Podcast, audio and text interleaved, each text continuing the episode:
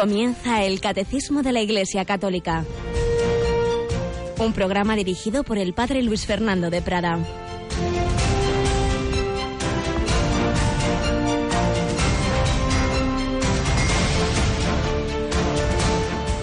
Alabado sean Jesús, María y José. Muy buenos días, muy querida familia de Radio María. Comenzamos este 24 de mayo de 2017. Tenemos con nosotros a Cristina Rubio. Buenos días, Cristina. Muy buenos días, padre. 24 y 24 de mayo. Vamos a ver, ¿qué significa esto? El día 24. El día 24. De cada mes en Radio María.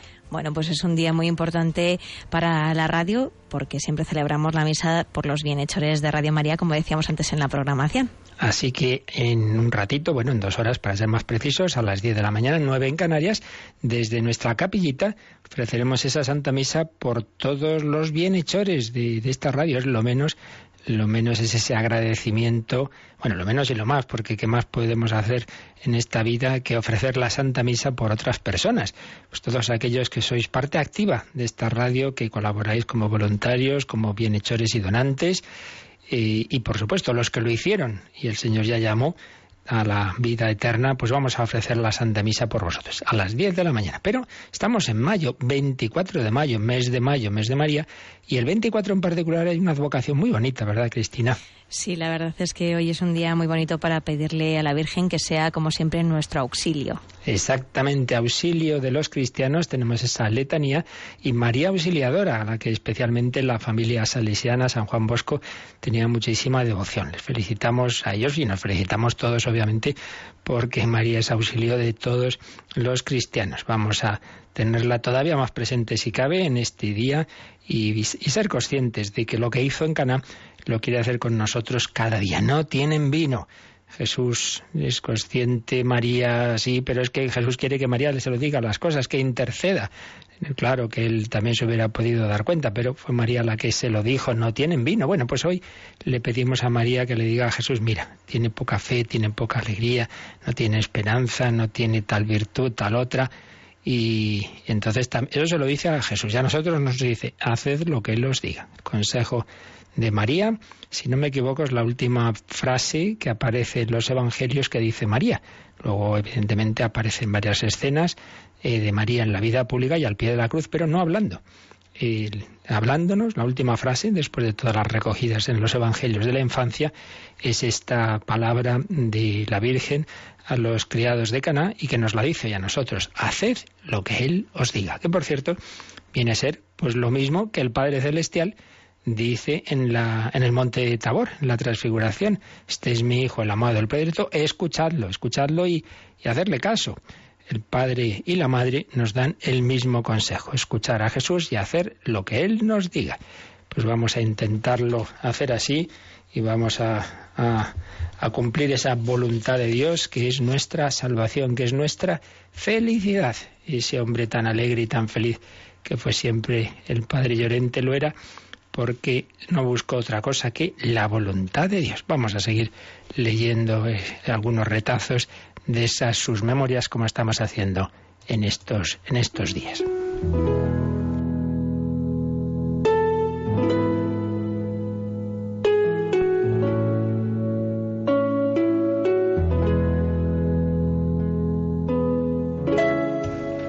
Habíamos dejado al padre Llorente eh, avanzando en un, en un tren camino de su destino en Alaska, un tren con pocos pasajeros, un tren que se había detenido, que lo habían detenido para que pudiera bajar un poquito y contemplar una bella montaña, algo que le dejó perplejo y hacía esa reflexión con la que terminábamos ayer, de cómo en aquella Alaska que él conoció, el bien más importante son las personas humanas, cada persona humana, en unas extensiones tan grandes, donde muchas veces uno está solo, encontrar una persona es un regalo. Pues bien, ese tren tuvo que hacer una parada técnica porque era una vieja locomotora que no podía seguir demasiadas horas eh, su camino sin descansar y entonces se, detuvo en, en, un bonito hotel, eh, dice el padre Llorente, donde hicieron noche. Se nos advirtió que, de que a la mañana siguiente sonarían dos toques de campana, uno para levantarse y desayunar y el segundo para abordar el tren. Me levanté antes de que sonara la primera campanada y dije misa en mi habitación. El solito llevaba un maletín para las cosas de celebrar misa y ahí celebró. La paz y el silencio del lugar me hicieron sentirme más piadoso mientras celebraba la misa, la cual ofrecí en acción de gracias a Dios por haberme traído tan lejos y le pedí también algo, que me acompañase y me guiase a lo largo del resto del viaje. Esta fue mi primera misa en el verdadero corazón de la península de Alaska. Empecé a sentir lo lejano que estaba, lo cual me llenó de alegría. Vemos ese corazón misionero. Cualquiera de nosotros hubiéramos dicho, ay Dios mío, ¿qué hago yo aquí perdido? Tan lejos de mi patria, de mi familia, de incluso de mis hermanos de, compañía de, de, Jesús, aquí solo. Pues no, él tan feliz, tan contento, si era la llamada que había tenido desde joven esa entrega de la vida en la misión de Alaska. La segunda campana sonó y todos fuimos en tropel hacia el tren. Por la tarde llegamos a Fairbanks, final del trayecto.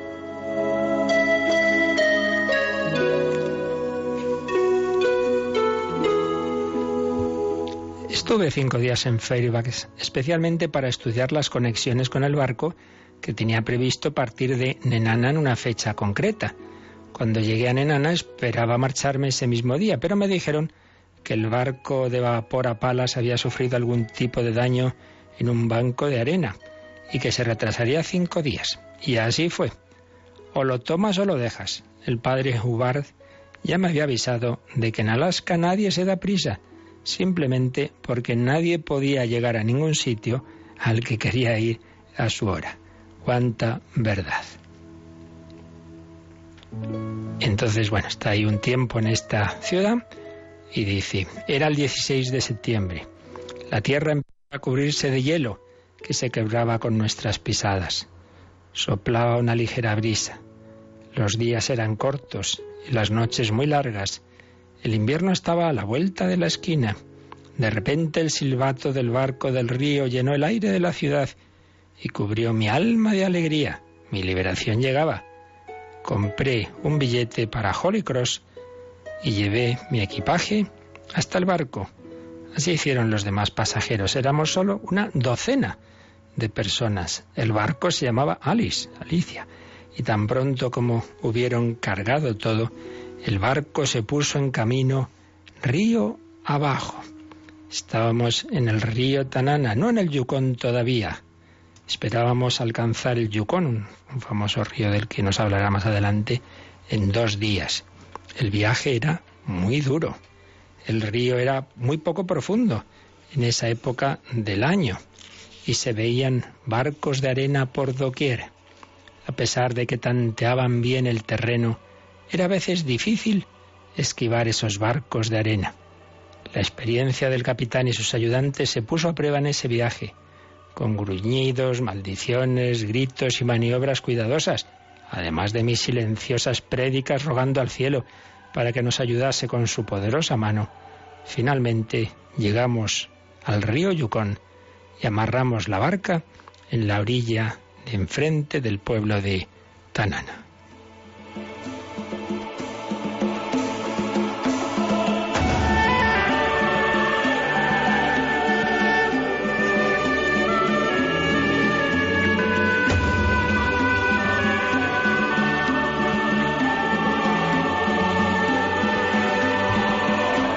Los esquimales tienen una palabra para el Yukon, Wikak, es decir, el realmente más grande. El Yukon está considerado como uno de los grandes ríos del mundo, aproximadamente 3.600 kilómetros de longitud. Es para Alaska lo que el Mississippi para los Estados Unidos. Unas 30 ciudades de Alaska beben de sus aguas. Pequeñas ciudades, desde luego, muy pequeñas, algunas de ellas, pero ciudades. Estuvimos navegando entre las ciudades de Tanana y Lulato. Estas habían sido las tierras halladas por aquel gigante del intelecto, el sacerdote jesuita canadiense Julius Jette, nacido en Montreal de familia aristocrática. Él hizo lo que quiso y lo que quería era venir a Alaska para vivir y morir entre los indios. Llegó aquí en 1898 y murió entre los esquimales de Acululac en 1927. Pasaron décadas después de su muerte hasta que la gente dejó de hablar sobre este sacerdote. Así era de gentil y amable. Basta con decir que escribió una monumental enciclopedia del lenguaje indio del Yukon en varios volúmenes en su etapa como estudiante. Nada escapaba de sus penetrantes ojos. Cada uno de los modismos del lenguaje lo rastreaba hasta sus raíces. Y todo eso lo hizo en su máquina de escribir, limpio, claro, perfecto. Padre Jet se identificaba con los indios. Era capaz de recorrer 160 kilómetros empujando un pesado trineo para visitar a un enfermo. Decía que un trineo tirado por perros era un estorbo, ya que llevaba mucho tiempo prepararlo todo. Caminando solo, una vez alcanzado el objetivo, no tenía que preocuparse de alimentar a siete perros hambrientos y voraces. La biografía de este hombre está esperando al historiador con tiempo y talento para hacerlo, aunque ya se publicaron varios artículos proclamando las virtudes de este héroe canadiense. Debido a su talento y a su proximidad con los fundadores de la misión jesuita en Alaska, se le sugirió en varias ocasiones que se sentara y escribiera la historia de estas misiones. Él se reía por lo bajo y movía la cabeza. No podría hacerlo. ¿Por qué no? Bueno, porque las cosas verdaderamente interesantes no serán publicadas. Y lo que salga impreso no tendría interés. Y luego añadía riendo, Alaska es una casa de locos sin nadie que la cuide. Pues un ejemplo más de un misionero que dio la vida, que vivió, que murió entre esos esquimales del que seguramente nunca habíamos oído hablar, como tantos héroes de nuestra historia de la Iglesia Católica que han dado la vida por los demás. Pedimos que nos ayuden a nosotros también a ser misioneros, a ser misioneros donde Dios nos haya puesto. A María Auxiliadora pedimos su intercesión.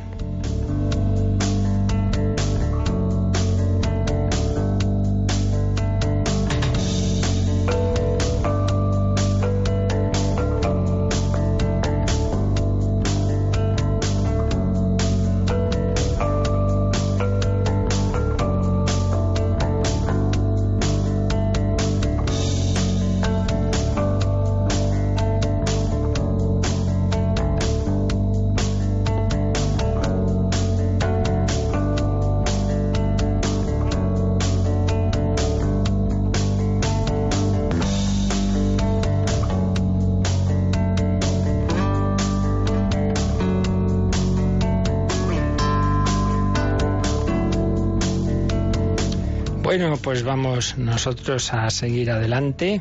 Estábamos ya acabando todo este apartado del catecismo sobre la ascensión del Señor. Habíamos llegado a esos números de resumen de lo visto en este apartado. Eran tres números, el 665, como el Hijo de Dios hecho hombre, esa humanidad de Cristo ha entrado en el dominio celestial del Padre, está sentado a la derecha del Padre, como nos precede nos precede allí como cabeza, él ha abierto la puerta, ha abierto el camino, pero quiere llevarnos. ¿Y cómo?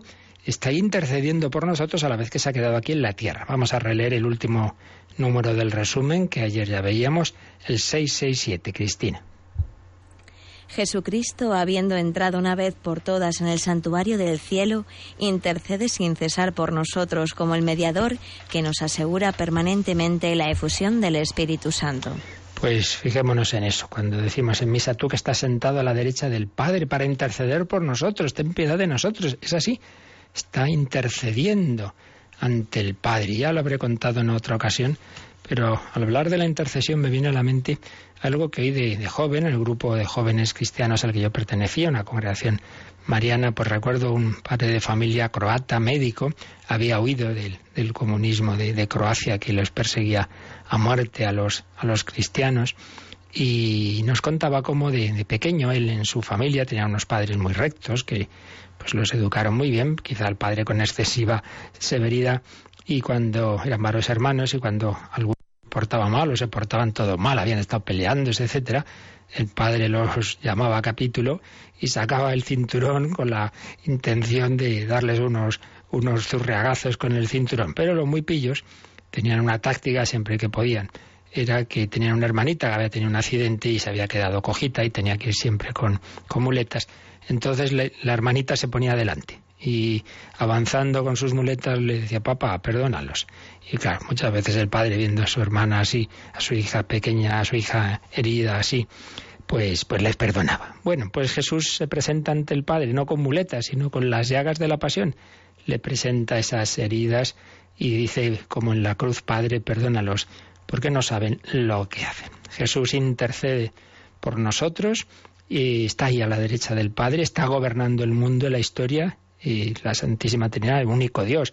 Tiene una única voluntad, el Padre, el Hijo y el Espíritu Santo, pero la novedad, por así decir, es que desde la ascensión, el Hijo Eterno, que siempre ha estado con el Padre y el Espíritu Santo, ahora también está con su humanidad. Cristo no ha dejado en un rincón ese cuerpo, esa alma humana, no. Ahora, pues lo, para toda la eternidad, eh, ha quedado unido. No hay divorcio entre la naturaleza divina y la humana en la persona de Cristo. Todo esto, recordáis, de una persona, dos naturalezas, dos inteligencias, dos voluntades, todo esto lo explicábamos en apartados anteriores que ya tenemos recopilados en, en diversos discos para profundizar en lo más importante de entender quién es Cristo que, que la Iglesia fue precisando a lo largo de los primeros siglos, aquellos siete famosos primeros grandes concilios de la Iglesia, para que lo que ya estaba en la escritura, en la tradición, eh, afinarlo con la mayor precisión terminológica posible, y es lo que se hizo en esos concilios desde Nicea, ¿verdad?, en, en ese siglo IV hasta ya el siglo VII. Bueno, pues estábamos también viendo, antes de pasar al siguiente apartado, como hacemos en otras ocasiones, cómo, cómo expone estos, estos misterios de Cristo Benedicto XVI en ese gran regalo que, que nos dejó como teólogo, y no, es una obra de magisterio, es una obra de teólogo Joseph Ratzinger, pero que escribió siendo Papa Jesús de Nazaret. En el volumen que se titula Desde la entrada en Jerusalén hasta la resurrección, pues obviamente los últimos capítulos son precisamente sobre la resurrección, la ascensión y la segunda venida de Jesús. Ayer habíamos empezado a verlo, pero no nos dio tiempo a acabar. Y por eso vamos a mirar lo que dice muy, muy preciosamente al explicar esto de que Jesús está intercediendo por nosotros ante el Padre, pone un, un relato, nos recuerda algo eh, que tiene que ver con esto. En el Evangelio hay un pequeño relato, dice en Marcos 6, 45 y siguientes, en el que Jesús ya anticipó durante su vida terrenal este modo de cercanía que tiene con nosotros. Estábamos viendo cómo el Señor, por un lado, se ha ido, está ascendido a la derecha del Padre, pero se ha quedado. Yo estaré con vosotros todos los días hasta el fin del mundo. Ya no lo vemos como lo vieron los apóstoles, desde luego no lo vemos como convivieron con él durante la vida pública, pero ni siquiera tampoco como después de la resurrección, esos 40 días en los que Jesús, pues muy frecuentemente, quizá todos los días, pues tenía un rato de aparecerse, de estar con ellos, de comer con ellos.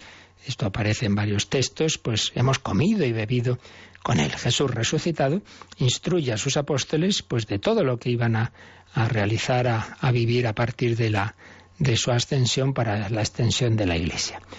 Eh, y luego ya, en cambio, a partir de la ascensión, pues ya es un modo de presencia invisible. El Señor se queda, se queda aquí, pero ya no le iban a ver. Pues bien, Benedicto XVI nos recuerda un relato muy bonito que aparece en Marcos 6:45, que nos puede iluminar mm, ver algo semejante a lo que ocurre ahora. Y es que, si os acordáis, había hecho el Señor esa multiplicación de los panes que se cuenta en ese capítulo de San Marcos, y entonces después de ella el Señor se queda despidiendo a, a, las muchas personas que estaban y les manda a sus discípulos que ellos se marchen, que suban a la barca y vayan por delante a la otra orilla, hacia Bethsaida. Pero al acabar de despedir a la gente, en vez de irse él también hacia ella, se subió al monte a orar. Había tenido una jornada muy intensa y Jesús quiere hablar con el Padre de una manera tranquila. Se sube al monte para orar. Y mientras los discípulos pues no habían llegado a la orilla, porque había viento en contra, el mar agitado, en fin, que lo estaban pasando muy mal. Se fue levantando la fuerza de las olas, la borrasca, y el Señor, pues aparentemente no se entera, está lejos, está haciendo oración está haciendo oración y los pobres apóstoles ahí pasándolo mal. Bueno, pues eso es lo que parecía. Pero como Él está junto al Padre, Él los ve, Él los ve. ¿Y por qué los ve? Pues va a ir caminando hacia ellos. ¿Recordáis esa escena? Que los pobres están ahí entre la tormenta y de repente ven a Jesús caminando sobre el mar, se asustan, etcétera. Y va a subir a la barca con ellos y entonces ya la barca va a llegar a su destino. Pues bien, señala Benedicto XVI esta es una imagen, una imagen para, para ahora, para el tiempo de la Iglesia. El Señor está en el monte del Padre. Es decir, está con el Padre, está ahí a la derecha del Padre y por eso nos ve y por eso puede subir en cualquier momento a la barca de nuestra vida. Qué imagen tan bonita. Ese Jesús que parecía que no veía a sus apóstoles estaba orando en el monte, pero los veía. Y cuando quiso, pues se fue a donde ellos que lo vieran y se subió a su barca. Pues también el Señor a veces decimos, ¿dónde estás? ¿Dónde estás? Que no me escuchas. Que sí, que sí, que te ve, te ve. Y puede subir en cualquier momento a la barca de tu vida. Por eso podemos invocarlo siempre, estando seguros de que Él siempre nos ve y siempre nos oye. También hoy la barca de la Iglesia, sigue escribiendo, con el viento contrario de la historia, navega por el océano agitado del tiempo. Se tiene con frecuencia la impresión de que está para hundirse. ¿Recordáis los apóstoles ahí en más de una ocasión en la barca? Señor, que nos hundimos, sálvanos. Pues en la historia de la Iglesia ha habido momentos muy difíciles de, esa historia, momentos de crisis, momentos que cualquier historiador diría, de esta no sale esta institución, es imposible. Bien por los ataques externos, persecuciones terribles a muerte, o bien, que es peor, por la corrupción interna, que, que, han, durante las épocas de la historia pues hay momentos en que es especialmente fuerte y ha habido épocas de, de un pontificado muy corruptos, etcétera. Se tiene la impresión de que esa barca está para hundirse. Pero el Señor está presente y viene en el momento oportuno. Voy y vuelvo a vuestro lado. Esta es, señala Joseph Ratzinger, la confianza de los cristianos, la razón de nuestro júbilo, la razón de nuestro júbilo. Así pues, una comparación con ese relato de Jesús orando en el monte, para que entendamos que tampoco ahora el Señor se olvida de nosotros. Y luego también hace alusión al relato de la primera aparición de Jesús resucitado a María Magdalena. Recordáis que cuando ya María lo reconoce, pues se, agarra a los pies del Señor y Rabuní quiere, quiere retenerlo. Y el Señor le dice, suéltame, suéltame, que todavía no he subido al Padre, que es un poquito extraño. Precisamente ahora que lo tiene delante, ella puede tocarlo. En cambio, cuando haya subido al Padre ya no podrá hacerlo. Pero lo que le quiere decir el Señor es que, que ahora no lo retenga, que, no, que ya no lo puede retener que la relación anterior con ese Jesús terreno ya no es posible, que ahora ya es otra forma de relación. Es lo que viene a decir San Pablo en 2 Corintios 5:16. Si conocimos a Cristo según los criterios humanos, según la carne, ya no lo conocemos así. Si uno está en Cristo, es una criatura nueva. Pues tanto el viejo modo humano de estar juntos y de encontrarse queda superado. Ahora ya solo se puede tocar a Jesús junto al Padre. Únicamente se le puede tocar subiendo. Él nos resulta accesible y cercano de manera nueva, a partir del Padre, en comunión con el Padre. Esta nueva capacidad de acceder presupone también una novedad por nuestra parte. Por el bautismo, nuestra vida está ya escondida con Cristo en Dios. En nuestra verdadera existencia ya estamos allá arriba junto a Él, a la derecha del Padre. Esto también tengámoslo en cuenta, ¿no? Es lo que si se leen en, ese, en esa noche de Pascua o, en la misa del domingo de Pascua por la mañana, el texto de San Pablo a los Colosenses 3.1, si habéis resucitado con Cristo, buscad las cosas de allá arriba, no las de la tierra. Es decir, que también nosotros ya estamos allá arriba en el sentido de que si hemos recibido el fruto de la resurrección de la Pascua, que es el, el Espíritu Santo que se nos ha comunicado inicialmente por el bautismo y luego por los demás sacramentos y palabra de Dios, etcétera, entonces ya estamos con Cristo en espíritu, ya estamos arriba, estamos nuestro corazón está unido a Dios, ya solo falta que también todo nuestro ser y en su momento al final de la historia también nuestro cuerpo participe de esa existencia gloriosa. Sigue diciendo Benito XVI, si nos adentramos en la esencia de nuestra existencia cristiana, entonces tocamos al resucitado. Allí somos plenamente nosotros mismos. El tocar a Cristo y el subir están intrínsecamente enlazados. Y recordemos que según San Juan, el lugar de la elevación de Cristo es su cruz. Esto es muy importante. El evangelista San Juan, pues mm, es curioso, él no cuenta la ascensión, pero sí que nos mm, habla de esa ascensión del Señor a la cruz Y recuerda esa palabra de Jesús, yo cuando fuere elevado sobre la tierra, atraeré a todos hacia mí. Elevado sobre la tierra. Pues no estaba hablando ahí de la ascensión, estaba hablando de ser elevado en la cruz. Es misterioso, pero es así. Precisamente el camino para llegar a la gloria ha sido la cruz. Cristo nos atrae desde la cruz, porque qué mayor amor que dar la vida, dejarse crucificar por los hombres. Entonces el Señor eleva nuestro corazón de las cosas terrenas al amor de Dios nos enamoramos de Dios contemplando a Cristo crucificado. Y ese que estuvo en la cruz ahora está a la derecha del Padre. Por eso dice Benito es nuestra ascensión, nuestro subir para tocarlo, ha de ser un caminar junto con el crucificado. Cuando los de Maús van hacia esa finca, en, ese, en esa pequeña localidad de Maús, pues va caminando con ellos el crucificado. Si se hubieran fijado bien, habrían visto unas llagas, unas llagas en ese misterioso caminante. Jesús crucificador y resucitado. El Cristo junto al Padre no está lejos de nosotros, si acaso somos nosotros los que estamos lejos de Él, pero la senda entre Él y nosotros está abierta. Obviamente no se trata de un recorrido cósmico o geográfico, a ver por dónde tengo que subir a llegar a sino de la navegación espacial, lo pone entre comillas, la navegación espacial del corazón que lleva de la dimensión de un encerramiento en sí mismo hasta la dimensión nueva del amor divino que abraza el universo. Que bien escribí Benedicto XVI. No se trata de una navegación espacial del corazón, perdón, se trata de la navegación espacial del corazón que lleva de la dimensión de un encerramiento a sí mismo hasta la dimensión nueva del amor divino que abraza el universo.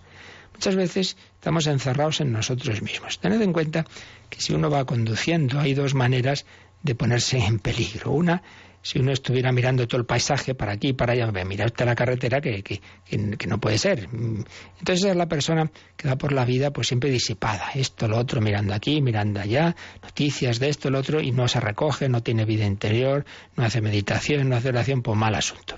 Pero si el conductor, eh, en vez de mirar fuera, está mirando por dentro, oye, ¿dónde se me ha caído esto, lo otro, no sé qué? Mira dentro del coche, pues lo mismo, o peor, peligro también. Pues eso también es personas que son muy introspectivas, siempre están, pero se están mirando a sí mismas. Me ha pasado esto, lo otro, siento esto, siento lo de más allá, me ocurrió, me dejó de ocurrir. Pues tampoco, tampoco, porque lo que hay que hacer es mirar a Cristo, mirar a Cristo, mirarle a Él, mirarle a Él en su palabra, mirarle a Él en sus misterios, mirarle a Él en la Eucaristía y mirarle a Él en los demás, porque la fe se convierte en esperanza y en caridad. Entonces, tuve hambre y me diste de comer. Mira Cristo los demás. Sal de ti mismo, piensa en los demás. Y a veces estamos encerrados en nosotros mismos.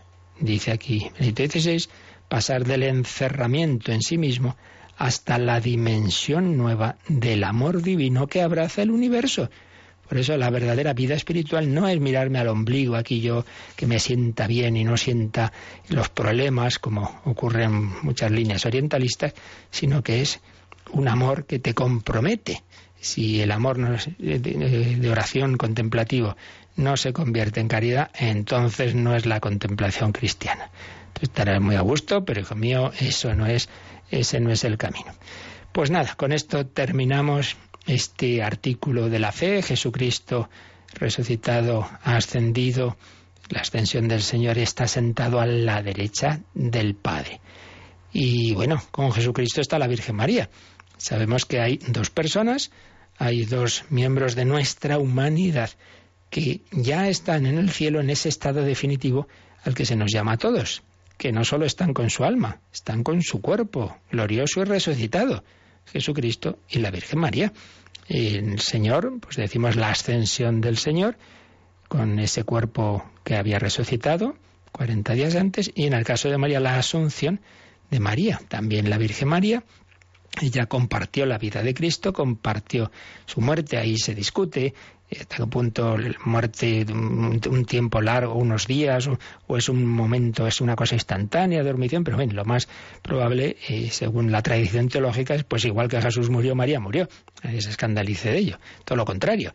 Lo que pasa es que comparte con Cristo su muerte y comparte la resurrección y comparte la ascensión, que en ella llamamos asunción. María está en el cielo en cuerpo y alma. Bueno, pues vamos a hacer un momento de oración eh, felicitando a la Virgen María, eh, siendo conscientes de que ella ya, eh, ella que tanto sufrió, pues ahora goza también de esa gloria, no solo en su alma, sino en todo su ser. María está en el cielo en cuerpo y alma, es la reina del cielo. Todos los misterios de la vida de Cristo se, se dan de una manera participada, ya se entiende, de una criatura en María. Jesucristo Rey, María Reina, ascensión del Señor, asunción de María.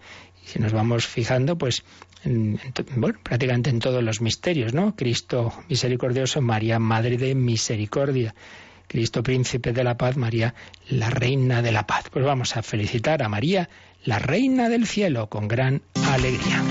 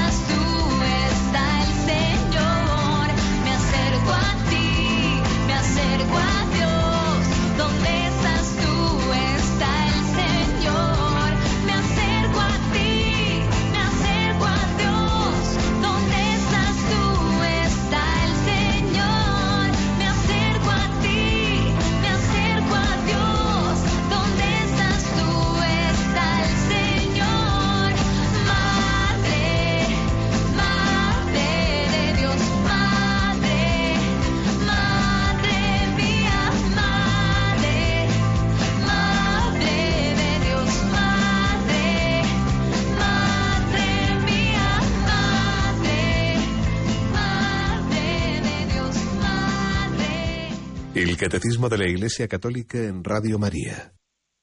María, Madre, Madre de Dios, Madre nuestra, María, auxilio de los cristianos, donde está el Señor, está la Virgen María, ella está con Cristo glorioso, ella está intercediendo, ella está diciendo, no tienen vino. Bueno, pues hemos terminado ese artículo sexto, breve, pero muy importante. Jesucristo subió a los cielos y está sentado a la derecha de Dios Padre Todopoderoso. Bueno, pues llegamos al último artículo de la segunda parte del credo. Recordamos que el credo está estructurado en tres bloques correspondientes a cada una de las tres personas divinas.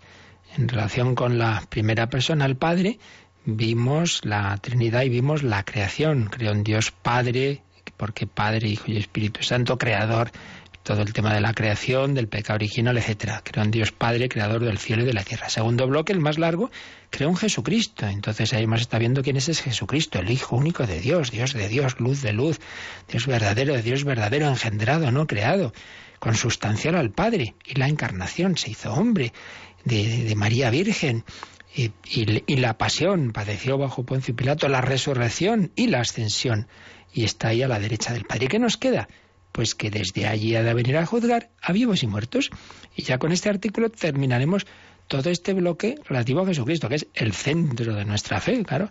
Somos cristianos de, en nombre pues de Cristo, porque creemos en Jesucristo como aquel que siendo Dios eterno se ha hecho hombre, nos ha redimido por su misterio pascual pues de ahí ya viene todo lo demás. Entonces ya me fío de lo que me enseña Jesucristo y Él me dice que, Él tiene ese Padre eterno, que, son uno, el Padre y el Hijo, y nos habla también del Espíritu Santo. Pues creo en la Santísima Trinidad. Si Él me dice que se ha quedado con nosotros a través de la Iglesia, prolongación de su presencia, yo estaré con vosotros todos los días hasta el fin del mundo. Eh, lo que vosotros perdonáis queda perdonado el que a vosotros escucha, a mí me escucha, pues creo también en la Iglesia, creo en la Eucaristía, etcétera, etcétera. Todo viene ya de, como consecuencia de este punto central de nuestra fe. ¿Quién decís que soy yo? Tú eres el Mesías, el Hijo de Dios vivo. Bueno, pues también creo y espero esto otro, que va a volver, que va a volver, volveré, volveré, volverá el Señor a juzgar a vivos y muertos.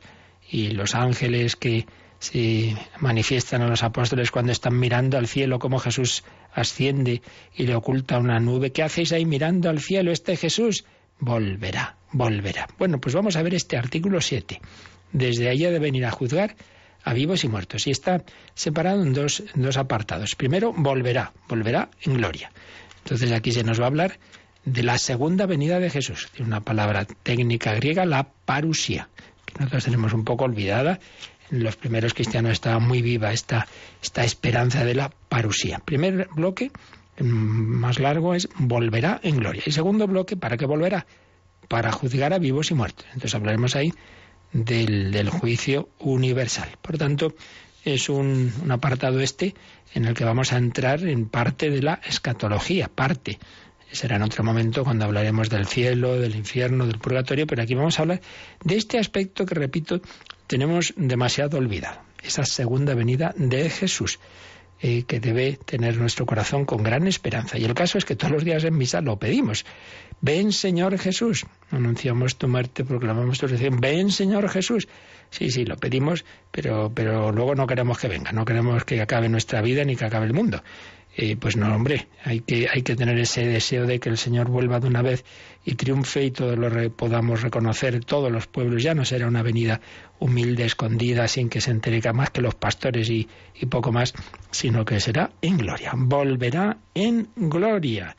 Bueno, Cristina, pues hoy nos va a dar tiempo a poco, pero por lo menos vamos a leer este primer número. Este primer apartado que digo, volverá en gloria, a su vez, tiene varios subapartados. El primero es Cristo reina ya mediante la Iglesia. Esto que hemos estado diciendo de que el Señor reina desde el cielo, de la derecha del Padre, y se ha quedado presente en la Iglesia. Cristo reina ya en la Iglesia. Pero sigue, siguiente apartado, esperando que todo le sea sometido.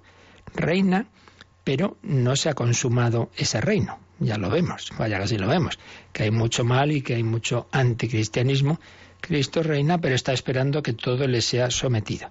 Por otro lado, siguiente apartadito, que ese advenimiento de Cristo glorioso es también la esperanza de Israel, en el sentido de que está prometida la, la, conversión de Israel, que Israel reconocerá a su Mesías, se dará cuenta de que Jesús es el Mesías que están esperando.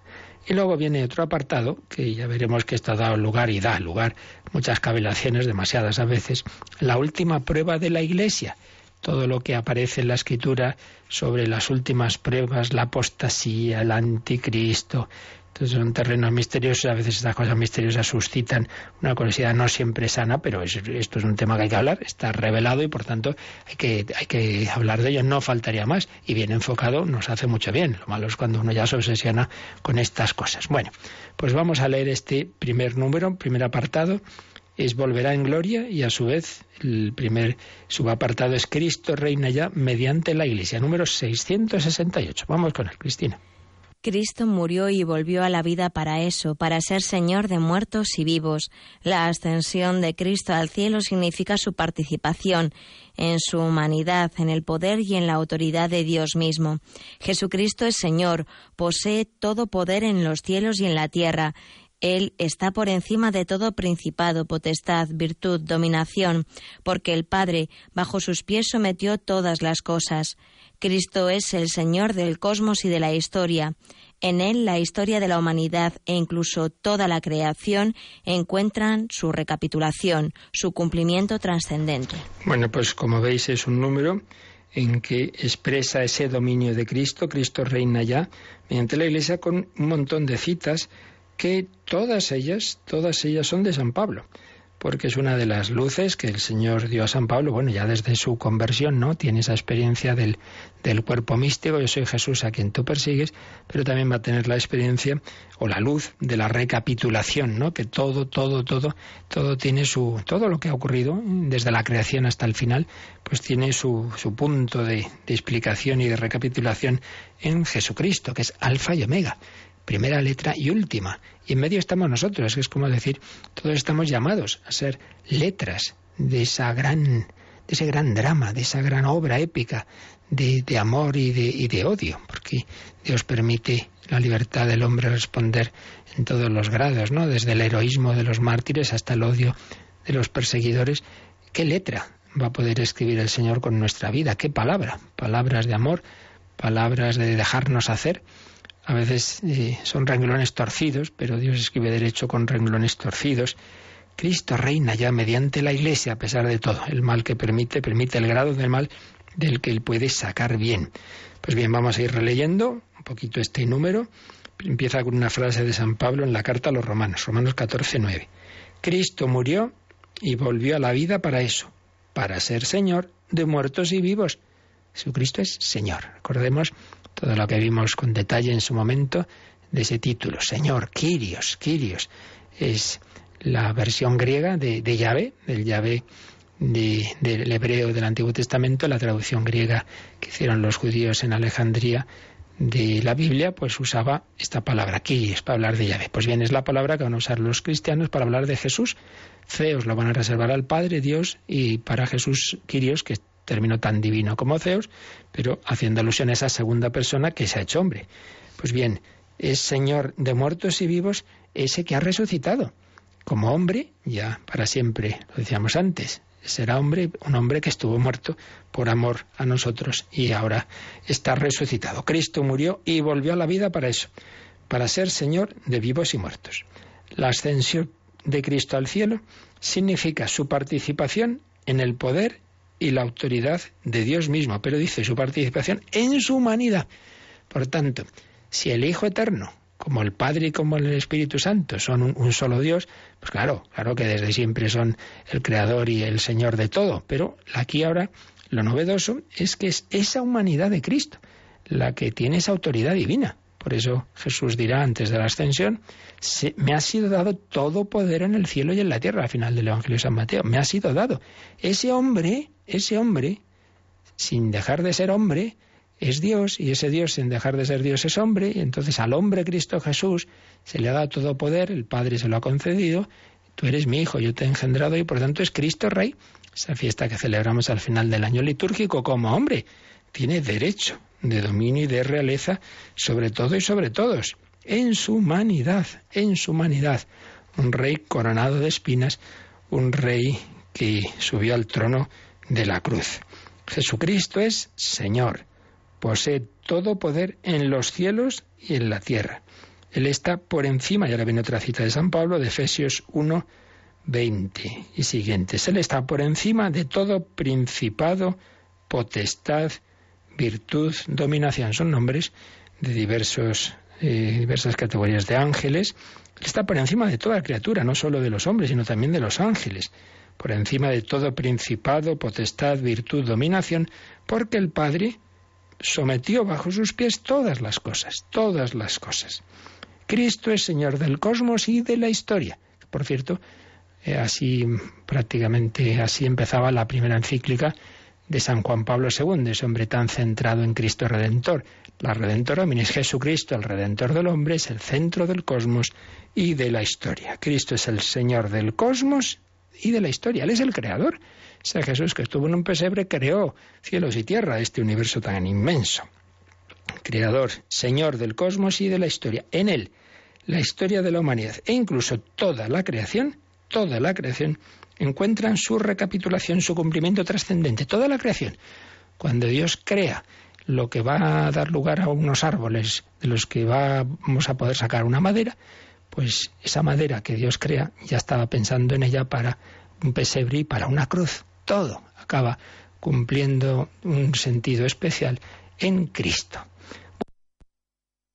detallando estas citas, este número con el que hemos empezado este apartado, pero hoy tenemos que acabar un poco antes y no vamos a poder tener preguntas, pero bueno, nos queda ya introducido este tema. Mañana, si quiere, seguiremos, seguiremos con él. Así que ya mañana pues mm, profundizamos. Cristina Rubio, muchísimas gracias y a las recordamos que tenemos ahora la Santa Misa en una hora y cuarto, ¿verdad? Sí, no se la pueden perder porque bueno, pues es una misa Siempre es especial, pero esta vez especial porque es por todos nuestros bienhechores, o sea, por cada uno de los que nos están escuchando. Eso a las 10 de la mañana. Luego sigue nuestra campaña de mayo. Ya muy poquitos días. Hoy María Auxiliadora, pues a ayudarnos, a auxiliarnos también, ¿verdad?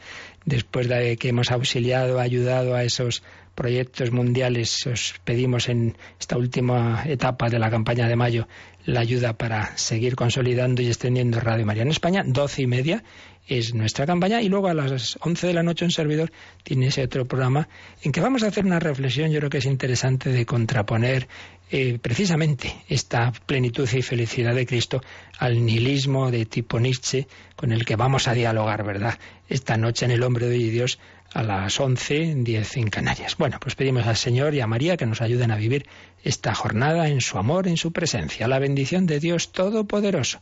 Padre, Hijo y Espíritu Santo, descienda sobre vosotros. Alabado sea Jesucristo.